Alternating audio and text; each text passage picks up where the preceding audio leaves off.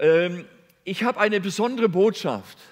Und zwar geht es eigentlich ganz stark die Männer an. Das heißt aber nicht, dass die Frauen jetzt ausgespart sind, sondern es geht auch die Frauen an. Aber die Überschrift ist ein Mann nach dem Herzen Gottes. Ich habe drei Bereiche in dieser Botschaft, die ich ansprechen möchte. Einmal möchte ich deinen Wert herausstellen. Du bist wertvoll in Gottes Augen. Zum Zweiten möchte ich Männer der Bibel anschauen, wie sie mit Gott oder auch umgekehrt Gott mit ihnen umgegangen ist. Und als drittes möchte ich diesen David anschauen, über den Gott ja gesagt hat, das ist ein Mann nach meinem Herzen. Ein Mann nach dem Herzen Gottes. Gott ist der Grund, warum du geschaffen wurdest. Du als Mensch bist das Wertvollste, was es im Universum gibt. Wir Menschen vermitteln allerdings den Wert eines anderen oft etwas seltsam. Und ich habe euch ein paar Kostproben mitgebracht. Deine Eltern vermitteln dir vielleicht, du bist so viel wert, wie du lieb und brav bist. Oder dein Lehrer hat dir vielleicht vermittelt, du bist so viel wert, wie du leistest, also was deine Noten dann hervorbringen. Oder Dein Schulfreund vermittelt dir, du bist so viel wert, wie du anerkannt bist. Wenn du in dieser Clique der Erste bist, dann bist du wertvoll. Oder die Gesellschaft sagt dir, du bist so viel wert, wie du Ansehen hast. Am besten noch einige Titel und so weiter und so fort. Die Werbung vermittelt dir, du bist wertvoll, wenn du auf dem neuesten Stand bist. Kleidungsmäßig, automäßig, outfitmäßig, wie auch immer. Ich möchte diesen ersten Gedanken betiteln, Mann, du bist etwas wert. Und ich sage es mal für beide Geschlechter, Mann und Frau, du bist etwas wert. Der erste Mensch, den Gott geschaffen hat, war Adam. Danach folgte Eva. Beide hat er wunderbar gemacht. Und zwar in 1. Mose 1, 26 lesen wir, und Gott sprach, lasst uns Menschen machen, ein Bild, das uns gleich sei, die da herrschen über die Fische im Meer und über die Vögel unter dem Himmel und über das Vieh und über alle Tiere des Feldes und über alles Gewürm, das auf der Erde kriecht. Und Gott schuf den Menschen von seinem Bild, zum Bild Gottes schuf er ihn und er schuf sie als Mann und Frau. Und Gott segnete sie und sprach zu ihnen, seid fruchtbar und mehrt euch und füllt die Erde und macht sie euch untertan. Das ist gewaltig, wenn wir diese Schöpfungsgeschichte anschauen. Du bist nach dem Bilde Gottes geschaffen. Du bist absolut wertvoll. Vielleicht ein paar Einzelgedanken. Erstens, Du bist wertvoll, weil du von Gott geschaffen bist. Zweitens, du bist wertvoll, weil du dem Bild Gottes entsprichst. Halleluja. Drittens, du bist wertvoll, weil Gott eine persönliche Beziehung zu dir will. Er möchte in Beziehung und im Gespräch mit dir sein, in deinem Leben und in deinem Alltag. Du bist wertvoll, weil Gott Segen für dich bereit hat. Und fünftens, du bist wertvoll, weil Gott dir Verantwortung überträgt. Und sechstens, du bist wertvoll, weil Jesus Christus dich erlöst hat. Und in dieser Erlösung durch Jesus Christus sehen wir die Liebe Gottes zu dir. Er gab seinen Sohn zur Rettung, zur Vergebung, zur Heilung, zur Wiederherstellung, für ewiges Leben. Er gab es für dich aus Liebe. Du bist etwas wertvoll. Ist das eine gute Botschaft heute Morgen? Zweitens, Männer der Bibel und was sie uns lehren. Adam, der Mann, der versagte. Adam versagte, weil er auf Menschen hörte, anstatt auf Gott. Adam versagte, weil er im entscheidenden Moment schwieg und am Ende versteckt er sich von Gott. Gott vergibt und schenkt einen neuen Anfang, auch wenn Männer und Frauen versagen. Stimmt das? Er vergibt. Und das ist für mich eine gute Botschaft, jeden Tag neu. Wir entdecken einen Simson, ein Mann, der seine Schwächen unterschätzte und schlicht und einfach von Delilah besiegt wurde. Und wenn man sein Leben anschaut, muss ich sagen, es ist ein tragisches Leben. Aber in seiner schwächsten Stunde errang er den größten Sieg. Leider am Ende seines Lebens. Wenn wir Daniel anschauen, ein Mann, der sein Leben rein hält, der nicht bereit war, Dinge zu tun, die ihn unrein machten, Schau, Daniel betete trotz Verbot seinen Gott an und landete dafür in der Löwengrube. Daniel war bereit, Widerstand auf sich zu nehmen, um diese Reinheit zu bewahren. Und er erlebte einen Gott, der sich zu ihm stellte. Deswegen kann ich nur sagen, liebe Männer, liebe Frauen, stellt euch zu Gott und Gott stellt sich zu euch. Amen. Oder Shadrach, Mesach und Abednego, drei Männer, die keine Kompromisse machten. Nach dem Motto, ein Mann und ein Wort. Sie gingen keine Kompromisse ein. Sie haben sich vor diesem Götzen nicht niederfallen lassen und haben diesen Götzen nicht angebetet. Sie blieben ihrem Gott treu und dafür wurden sie in einen Feuerofen geworfen. Aber diese Kompromisslosigkeit zahlte sich für ihr Leben aus. Sie wurden mitten in diesem Feuer bewahrt. Was lehrt uns das? Männer, die kompromisslos leben, werden Widerstand bekommen. Männer, die kompromisslos leben, können nicht auf Verständnis hoffen.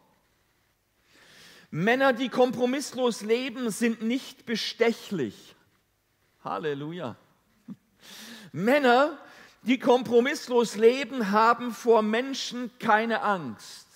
Männer, die kompromisslos leben, gehen auch bis zum Äußersten. Und Männer, die kompromisslos leben, erleben den Segen Gottes. Und das gilt wiederum für beide, auch für die Frau. Kompromisslosigkeit zahlt sich aus. Ein weiterer Mann, den ich entdeckt habe, Josua, ein Mann, der seine Sicherheit in Gott fand, der plötzlich der Führer des Volkes wurde und immer wieder mitgeteilt geteilt bekam, sei stark und mutig, denn ich bin mit dir, wohin du auch gehst. Oder Josef, auch ein Mann ohne Kompromisse. Er ließ sich von der Frau seines Chefs nicht verführen. Er blieb rein, ohne Kompromisse. Johannes der Täufer, ein Mann, der für ein Ziel lebte, den Weg zu bereiten, kompromisslos. Und der verlorene Sohn, ein Mann am Vaterherzen Gottes. Der Vater lässt den Sohn gehen und fängt an, sehnsüchtig auf ihn zu warten. Als er zurückkommt, vergibt er ihm von Herzen. Was für eine Lektion muss doch der verlorene Sohn bezüglich der Vaterliebe Gottes gelernt haben. Die Liebe des Vaters macht Menschenleben neu. Halleluja. Und ein letztes. Abraham, ein Vater von ganzem Herzen. Wenn wir diese Männer so anschauen, von jeder Geschichte kannst du etwas lernen. Aber ich möchte einen Mann heute Morgen ganz speziell anschauen, auf den diese Überschrift zutrifft, weil Gott gesagt hat, das ist ein Mann nach meinem Herzen. Und so komme ich zu diesem dritten Gedanken. David, ein Mann nach dem Herzen Gottes. In Apostelgeschichte 13, Vers 22 lesen wir Folgendes. Und nachdem er ihn verworfen hatte, erweckte er ihnen David zum König, welchem er auch Zeugnis gab und sprach, ich habe David gefunden, den Sohn Isais, einen Mann nach meinem Herzen, der meinen ganzen Willen tun wird. Und das hat mich berührt. Ich habe David gefunden, ein Mann nach dem Herzen Gottes. Die Tatsache, dass Gott sagte, ich habe ihn gefunden, weist darauf hin, dass er auf der Suche nach so einem Mann war. Auf der Suche nach einem Mann, der nach seinem Herzen war. Gott ist heute auch auf der Suche. Denn in 2. Chronik 16, 19, 9 heißt es, denn des Herrn Augen durchlaufen die ganze Erde, um denen treu beizustehen, deren Herz ungeteilt auf ihn gerichtet ist. Was für eine Botschaft. Wenn wir unser Herz ungeteilt auf ihn richten, auf Gott richten, Halleluja, dann haben wir einen Gott, der uns beisteht. Da könnt ihr auch mal Amen sagen. Amen. Ein Gott, der uns beisteht. Ich muss darüber nachdenken, was Gott über David sagte. Und ich muss das immer wieder, wenn ich die Geschichte von David anschaue, weil ich finde das so skandalös. Diese Aussage, er ist ein Mann nach meinem Herzen. Und wenn ich diese Aussage seinem Leben gegenüberstelle, dann frage ich mich, wie geht das? Ein Mann nach meinem Herzen? Was machte Davids Herz, der ja ein Ehebrecher war, der ein Mörder war? Was machte Davids Herz vor Gott so besonders? Was war es, das Gottes, Gott sagen ließ? Danach habe ich gesucht. Überleg einmal. Und da möchte ich in ein paar Gedanken diesen Mann anschauen, um dieses Rätsel zu lösen. Wie kann so ein Mann ein Mann nach dem Herzen Gottes sein? Erstens, es hatte mit Gehorsam zu tun. Gott sagt oder sah David als einen Mann nach seinem Herzen, der seinen ganzen Willen tun wird. Saul, sein Vorgänger, wurde abgesetzt, weil er Gottes Gebote nicht gehorchte. Als David über das Volk herrschte, hörte er auf die Propheten und sah das Wort Gottes als letzte Autorität an. Das tat David. Sein Gehorsam war einer der Gründe, warum Gott ihn als einen Mann nach seinem Herzen ansah. Und deswegen kann ich dir heute Morgen nur Ermutigung zusprechen. Sei einer, der gehorsam ist Gott gegenüber. Und weißt du, was die Bibel auch mal gesagt hat? Gehorsam ist besser als Opfer. Ihm gehorsam zu sein aber wie wir wissen, David war in seinem persönlichen Leben nicht immer gehorsam. Er beging Ehebruch mit Bathseba und ließ ihren Mann Uriah töten. Wie konnte Gott diesen Mann einen Mann nach seinem Herzen nennen? Da komme ich zu einem zweiten Gedanken. Ein zweiter Grund, warum Gott David liebte, er nahm Gottes Vergebung an. Wenn Vergebung im Raum steht, dann ist das eine Sache. Und es ist eine andere Sache, Vergebung anzunehmen. Nämlich Vergebung anzunehmen bedeutet, ich gebe zu, da ist was schiefgelaufen. Ich stehe zu dem, was falsch gelaufen ist. Ich brauche Vergebung. Ich nehme Vergebung an. Schau mal, wenn du die Geschichte von David anschaust, David litt unter den Folgen der Sünde. Er litt. Er war auch enttäuscht über sich selbst. Und ich weiß nicht, wie es dir geht. Hast du auch schon mal einen Fehler gemacht? Wenigstens einen? Ja, jetzt gehen die Hände ehrlich hoch. Und wenn du diesen Fehler dann anschaust, warst du nicht auch schon manchmal enttäuscht von dir selber? Mensch, was habe ich da gemacht? Kann doch nicht wahr sein. David war enttäuscht über sich selber, denn er kehrte erst um, als Nathan ihn überführt hatte. Schau, aber als er dann Buße tat, machte er es nicht halbherzig. Er redete sich nicht heraus und er gab niemandem anderen die Schuld, wie zum Beispiel Adam das tat. Er redete sich raus. David tat das nicht. Er sagte nicht, Gott, du hättest diese Frau da nicht im Garten baden lassen sollen. Du bist schuld. Und was sucht die da überhaupt? Nackt im Garten. Das hat David nicht getan. Nein, David schob die Schuld nicht auf andere. Er überließ sich ganz der Gnade Gottes und nahm Gottes Vergebung vollständig an.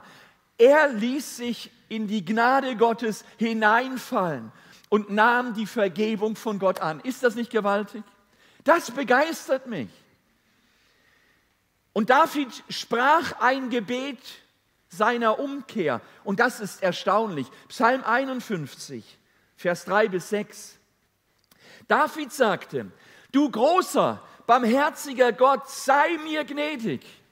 Hab Erbarmen mit mir, lösche meine Vergehen aus, meine schwere Schuld, wasch sie ab und reinige mich von meiner Sünde. Denn ich erkenne mein Unrecht, meine Schuld steht mir ständig vor Augen.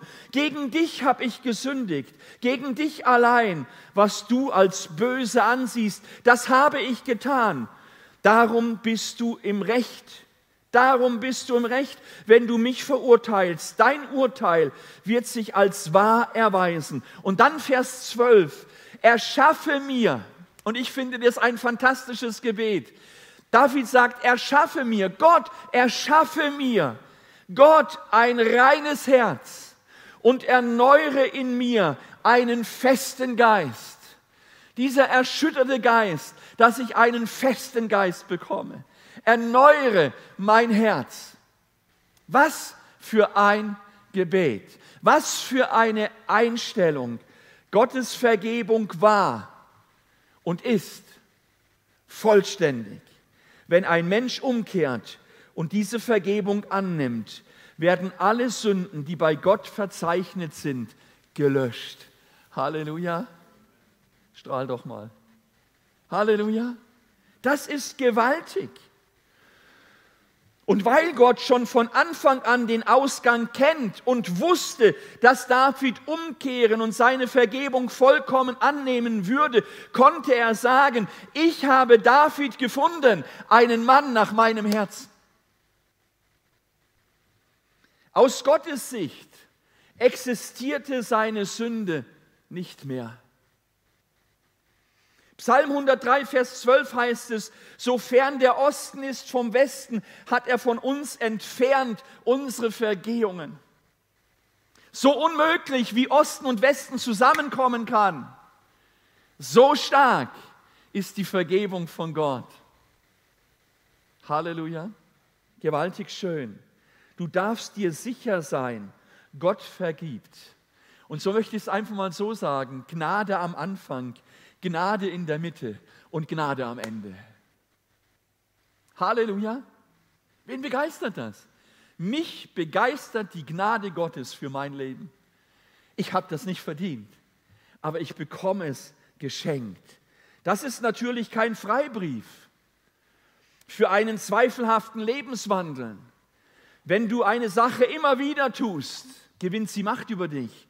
Und deswegen solltest du sagen, okay, da habe ich einen Fehler gemacht, aber der wird mit Gottes Gnade nicht nur vergeben, der wird ausgemerzt. Ich werde diesen Weg nicht länger beschreiten, sondern ich werde den Weg beschreiten, der Jesus ist, der gesagt hat, ich bin der Weg, ich bin die Wahrheit und ich bin das Leben. Halleluja. Aber Gottes Gnade ist erstaunlich. Die Bibel sagt im Buch Micha, dass Gott alle unsere Sünden in die Tiefen des Meeres werfen wird. David war ein Mann, nach dem Herzen Gottes, weil er an die Gnade und Vergebung Gottes glaubte.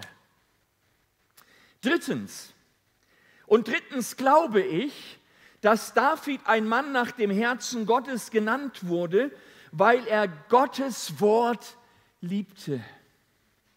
Liebst du Gottes Wort? Psalm 119, Vers 105 heißt es, eine Leuchte für meinen Fuß ist dein Wort, ein Licht für meinen Pfad, den ich gehe. Ich gehe meinen Weg gemäß deinem Wort. In Vers 128 desselben Psalms sagt er, darum wandle ich aufrichtig nach all deinen Vorschriften. Davids erste Handlung als König, und jetzt passt gut auf, es ist eine unglaubliche Geschichte, war die Bundeslade nach Jerusalem zurückzubringen. Unter dem alten Bund galt sie als der Ort, wo Gottes Gegenwart war. Und David wollte die Gegenwart Gottes in Jerusalem haben. Absolut. Als die Pharisäer oder die Philister hatten die Lade gestohlen. Schließlich gelangen sie zurück nach Israel, aber sie wurde nie nach Jerusalem gebracht. Und so sagte David, wie werden sie nach Hause holen? Und jetzt passierte Folgendes. Sie tanzten und sangen, beteten Gott an und luden die Bundeslade auf einen Ochsenwagen. Als die Ochsen stolperten, streckte ein Mann namens Ursa die Hand aus, um die Lade zu stabilisieren. Und was passierte? Er fiel tot um. Und das war eine Tragik. Die Bibel sagt, an diesem Tag fürchtete sich David vor Gott. Er sagte, wir können die Lade nicht nach Jerusalem bringen. Hier stimmt etwas nicht. Da brachten sie die Lade zum Haus Obed-Edoms. Es ist eine sehr interessante Sache. Sobald die Lade dort war, war das Haus gesegnet. Was machte David? Und das ist jetzt der entscheidende Punkt, weil ich gesagt habe, drittens, dass David ein Mann nach dem Herzen Gottes genannt wurde, weil er Gottes Wort liebte. Was tat David jetzt? Er stand nicht irritiert im Raum. Er ließ nicht den Frust weiterlaufen, sondern er machte Folgendes. Und das ist für mich entscheidend. Was David nun tat an dieser Stelle, er tat dasselbe, was er immer tat, wenn etwas nicht richtig lief. Weißt du, was er tat? Er suchte in Gottes Wort nach Antwort. Und ich sage dir eins, auch für dein Leben heute 2020, wenn etwas nicht rund läuft in deinem Leben, dann suche im Wort Gottes die Antwort. Können wir dazu Abend sagen? Such im Wort Gottes die Antwort.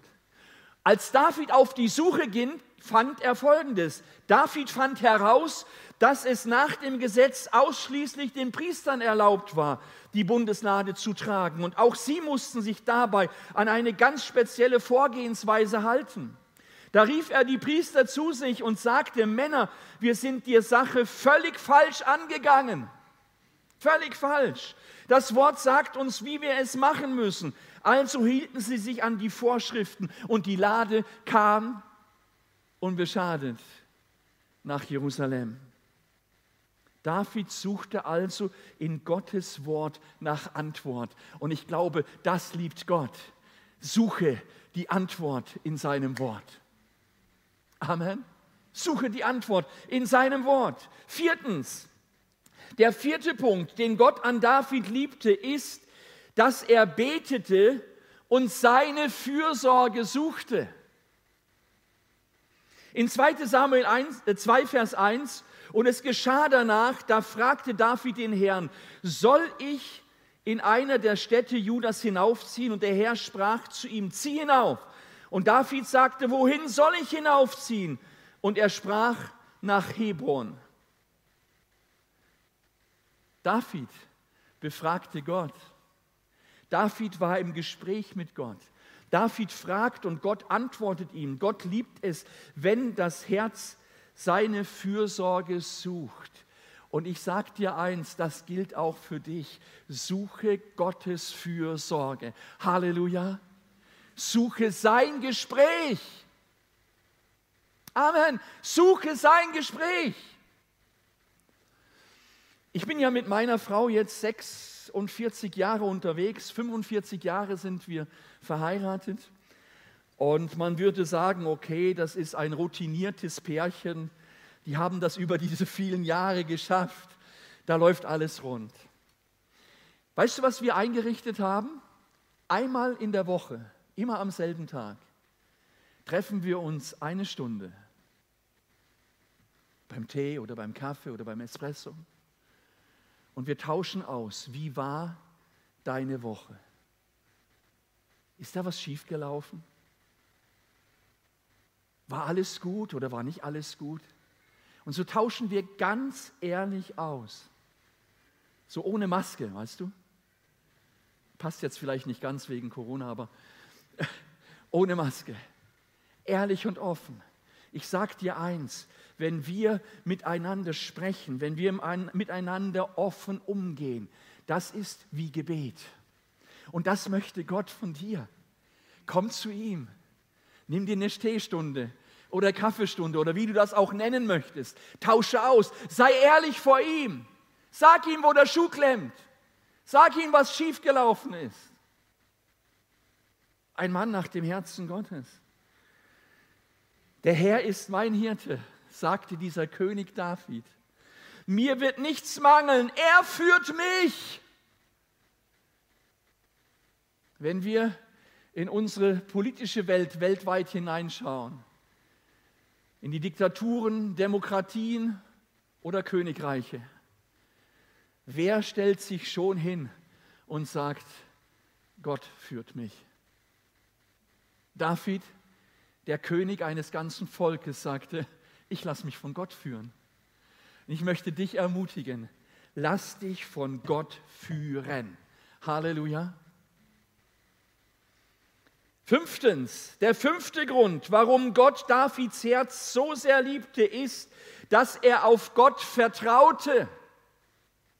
Und das ist jetzt dieser Glaube. Wenn sich alles gegen ihn wendet, wenn er eine Niederlage erlitt, wenn es schien, als würde ihm der Boden unter den Füßen weggezogen, vertraute David immer wieder auf den Herrn. Er erneuerte seinen Glauben immer wieder. Er vertraute ihm. Im Psalm 27, Vers 30, 13 schrieb er, ach wenn ich mir nicht sicher wäre, das Gute des Herrn zu schauen im Land des Lebendigen. Einige sind gerade kurz davor, den Mut zu verlieren. Vielleicht sitzt du jetzt gerade zu Hause, online, auf dem Sofa, schaust zu. Und du bist dabei, den Mut zu verlieren für dein Leben, für deine Umstände und so weiter. Und ich rufe dir zu, tu das nicht. Und das rufe ich auch uns zu hier in dieser Kirche. Tu das nicht, sondern vertraue deinem Gott, vertraue ihm, dass er es gut macht, dass er es gut macht mit deinem Leben. Seh auf das Gute des Herrn im Lande der Lebendigen. Gott kann jede Situation herumreißen. Amen. Er kann jede Situation herumreißen. Ich habe einen lieben Bruder in Basel. Wir tauschten uns per WhatsApp diese Woche aus. Und er schickte mir ein Zeugnis. Das hat mich tief bewegt. Und zwar ein Zeugnis von seinem Hausarzt. Sein Hausarzt wurde schwer krank, wurde eingewiesen ins Spital Nierenversagen etc. etc. Zweimal war er an der Nulllinie und jedes Mal kam er zurück.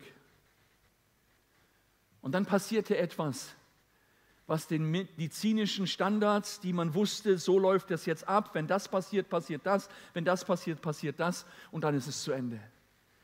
Aber plötzlich passierte alles ganz anders. Und dieser Mann wurde wieder gesund hat sich dann bekehrt. Und jetzt habe ich so ein kleines Zeugnis gesehen vor seiner Taufe. Dieser Arzt steht dort und sagte, es, es, es, es muss eine Macht geben. Das, was ich erlebt habe, kann man nicht erklären. Das kann man nicht erklären. So stand dieser Arzt da. Er hatte in der Klinik 30 Kilo abgenommen. Und jetzt sah man nichts mehr davon, also er hat sie wieder zugenommen. Ich sage dir eins, vertraue Gott, auch in den tiefsten Nöten deines Lebens. Er hat sich nicht geändert und er kann Unmögliches möglich machen. Und wenn er die Standards durchbricht, dann ist das eben nicht von dieser Welt, sondern von einem Gott, der lebendig ist. Und das berührt mich zutiefst. Das ist so wunderbar. David hat etwa die Hälfte aller Psalmen geschrieben. Und weißt du, wenn du Davids Psalmen anschaust, das ist sehr erstaunlich. In diesem Psalm spricht er fast 50 Mal von seinem Vertrauen zu Gott. Er sagt, wenn ich mich fürchte, vertraue ich auf dich. Hast du es auch schon mal gemacht? Wenn du dich fürchtest? Wenn wir uns fürchten, vertrauen wir meistens auf alles Mögliche. Aber David sagte, wenn ich mich fürchtete, dann vertraue ich auf dich. Er ermutigt andere, auf Gott zu vertrauen. Er betont, wie dumm es ist, auf Menschen zu vertrauen, anstatt auf Gott. Er spricht über die Wohltaten und den Segen, den das Vertrauen auf Gott mit sich bringt. Und immer wieder sagt er, Vertrauen, Vertrauen, Vertrauen. Psalm 20, Vers 8. Diesen denken an Wagen und jene an Rosse.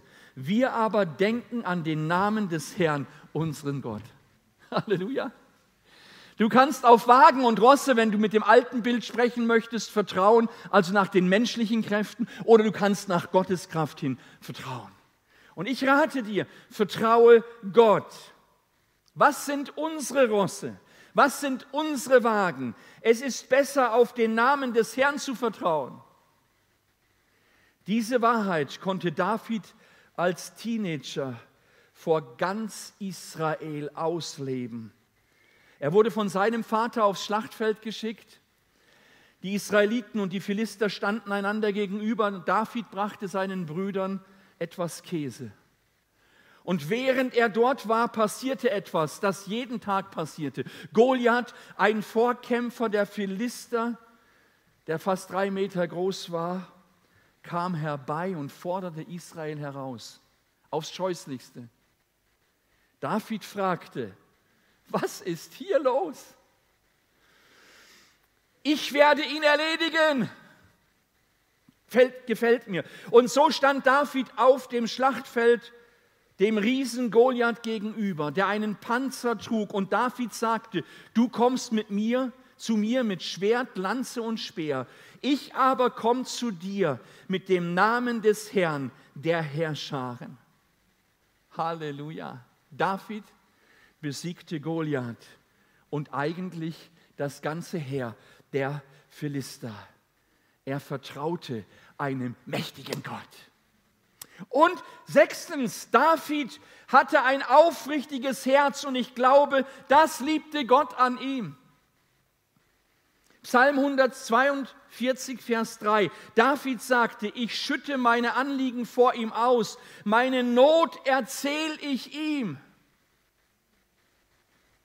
Im nächsten Vers heißt es, als mein Geist in mir ermattete, da sagte David, als ich ermattete, klagte ich. David war immer aufrichtig gegenüber Gott. Er trug keine fromme Fassade, sondern er war ganz ehrlich. Und er sagt selber, wenn ich ermattete, wenn ich nicht mehr weiter konnte, dann klagte ich. Dann klagte ich. David schüttete Gott sein Herz aus. Gott liebt es, ein aufrichtiges Herz zu sehen. Halleluja. Wenn du ärgerlich auf Gott bist, hör mal gut zu, dann kannst du es ihm sagen. Dann kannst du es ihm sagen. Du kannst es ihm sagen. Er weiß es ja sowieso. Stimmt's? Schau, Auch wenn du enttäuscht von ihm bist, kannst du es ihm sagen. Er weiß es sowieso. Manche Menschen tragen sogar in der Gegenwart Gottes eine Fassade. Ich möchte dich ermutigen, tu das nicht. Als David zu Gott kam, er trug keine Fassade. David war Gott gegenüber vollkommen offen. Er schüttelte ihm in dem Psalmen sein Herz aus. Doch wie wir sehen, blieb er am Ende jedes Psalms positiv gesinnt, ermutigt, gestärkt. Er wusste sich von Gott geliebt. Gott liebt ein aufrichtiges Herz. Halleluja. Ich habe an sechs Punkten versucht, diesen Mann David euch zu zeigen, wo ich meine, dass aufgrund dessen Gott wirklich sagen konnte, ich habe einen Mann gesucht nach meinem Herzen und ich habe ihn gefunden. Was können wir davon lernen? Wir können alles, was wir heute Morgen gehört haben, von David lernen für unser Leben. Und ich möchte dich ermutigen, sei einer mit einem offenen Herzen, der Gott vertraut, der mit ihm geht und seine Wege kennenlernen möchte, auch in den Stürmen der Zeit. Ich glaube, wir haben noch nie in so verrückten Zeiten gelebt wie jetzt. Wie jetzt und heute weltweit. Und in dieser verrückten Zeit brauchen wir eine Konstante. Und diese Konstante ist dein lebendiger Gott. Amen. Ist dein lebendiger Gott. So viele Menschen leiden jetzt in dieser Zeit an Ängsten. Kannst du einer sein, der ihnen hilft? So viele Menschen leiden an Krankheit und Not. Kannst du einer sein, der für sie betet? Ich denke, das ist so entscheidend wichtig. Sei ein Mann und eine Frau nach dem Herzen Gottes. Amen. Amen. Bisschen Gottes Wort. Lasst uns zusammen aufstehen. Auch wenn du zu Hause bist, online, du kannst gerne jetzt auch vom Sofa aufstehen und wir beten jetzt miteinander. Ich möchte auch für die beten, die einfach sagen, Gott, ich brauche dich in meinem Leben jetzt. Ich habe eine Not, ich bin krank, mir geht es nicht gut, ich lebe in Ängsten, in Schwierigkeiten. Ich brauche einfach deine Hilfe. Ich brauche einen Segen von dir, Gott. Begleite mich in meinem Alltag, in meiner Familie. Wer von euch braucht Gebet? Dann darfst du mal deine Hand heben. Wir wollen uns einfach vereinen im Gebet, hier und auch zu Hause. Herr Jesus, ich danke dir von ganzem Herzen für deine unglaubliche Liebe, für deine unglaubliche Treue. Ich danke dir für einen David, der uns in deinem Wort vor Augen geführt wird. Ein Mann nach deinem Herzen der dir vertraute, der sich an dich wandte, der in deinem Wort suchte, der nach deinem Willen leben wollte, der gehorsam sein wollte. Herr, ich danke dir von ganzem Herzen, dass du ihn gesegnet hast, aber dass du auch uns segnest heute und hier. Wir folgen dir nach. Wir wollen dir vertrauen für unser Leben. Und Herr, ich bitte dich gerade jetzt, wo Not ist in den Familien, komm du hinein und lindere und verändere diese Not. Dort, wo Menschen jetzt krank sind und Heilung von dir brauchen, möchte ich dich um Heilung bitten. Herr, dass der Strom deiner Heilung fließt. Herr, dort, wo Menschen in Angst gefangen sind. Herr, ich bitte dich, dass du hineinkommst und ihnen zurufst, sei guten Mutes. Ich kenne Angst, ich habe die Angst überwunden. Und Herr, ich danke dir, dass wir unsere Sorgen auf dich werfen dürfen. Du bist besorgt um uns. Und ich danke dir, dass du jeden Einzelnen segnest, hier und zu Hause. In Jesu wunderbarem Namen. Hab herzlichen Dank. Amen, Amen, Amen. Gott segne euch.